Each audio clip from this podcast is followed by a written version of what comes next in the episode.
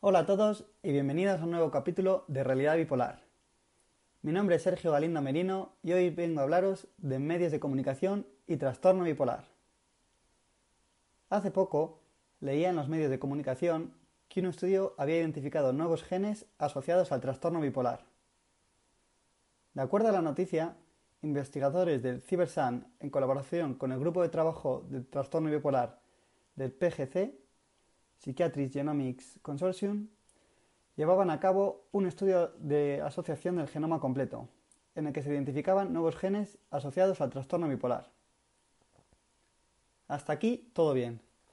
El medio de comunicación citaba la fuente, la revista internacional sobre ciencia Nature, y al final del artículo incluía una referencia hacia la entrada de la revista.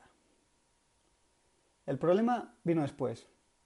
Cuando seguí investigando sobre la noticia, me di cuenta de que hasta nueve medios de comunicación más se dedicaban a copiar literalmente o a versionar mínimamente esta noticia inicial.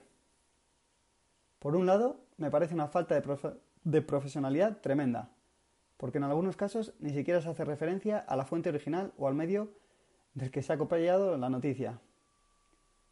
Por otro lado, me parece una falta de interés total en lo que a informar sobre enfermedades mentales se refiere. Esto lo digo porque ni siquiera se molestaban en explicar mínimamente en qué consiste el trastorno bipolar.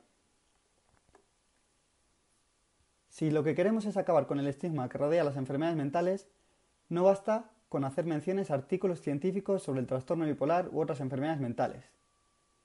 Lo que hay que hacer es hablar e informar de manera clara y directa, explicando en qué consisten, cuáles son sus síntomas, tipos que hay dentro de cada enfermedad, qué supone vivir con estas enfermedades, etc. Somos millones de personas las que vivimos cada día con una enfermedad mental.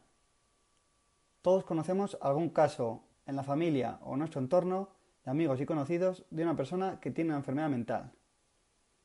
Puede que sea una depresión, una adicción, un trastorno de personalidad, trastorno alimenticio. Enfermedades mentales hay muchas y hasta que no haya una educación apropiada relacionada con la salud mental, es responsabilidad de cada uno estar bien informado. Visto lo visto, los medios de comunicación a veces no son una fuente fiable de información. Por tanto, mi recomendación es que ante la falta de conocimiento, lo mejor es preguntar.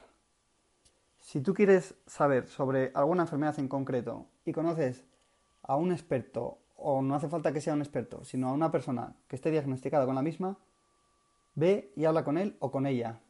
Estoy seguro que esa persona estará encantada de compartir lo que sabe. Antes de despedirme, tanto si te ha gustado este artículo como si no, me gustaría que me dierais vuestra opinión de qué os parece estas entradas. Algunos amigos, familiares y compañeros de la universidad ya me habéis manifestado vuestro apoyo, y la verdad es que lo agradezco muchísimo. Para finalizar, como vengo haciendo en las últimas entradas, te pido que por favor si conoces a alguna persona diagnosticada con trastorno bipolar u otra enfermedad mental, o si conoces a alguien que le puede interesar este espacio, que se lo compartas. Cuantos más personas demos el paso a hablar abiertamente sobre las enfermedades mentales, antes lograremos acabar con el estigma. Cuanto más informado estés tú, en calidad de paciente, familiar, amigo o conocido, más comprensión habrá en nuestra sociedad.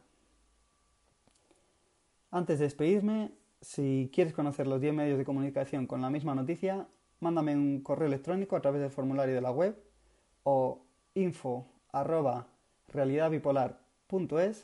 y te lo comparto encantado. Muchas gracias, un saludo y hasta la próxima entrada.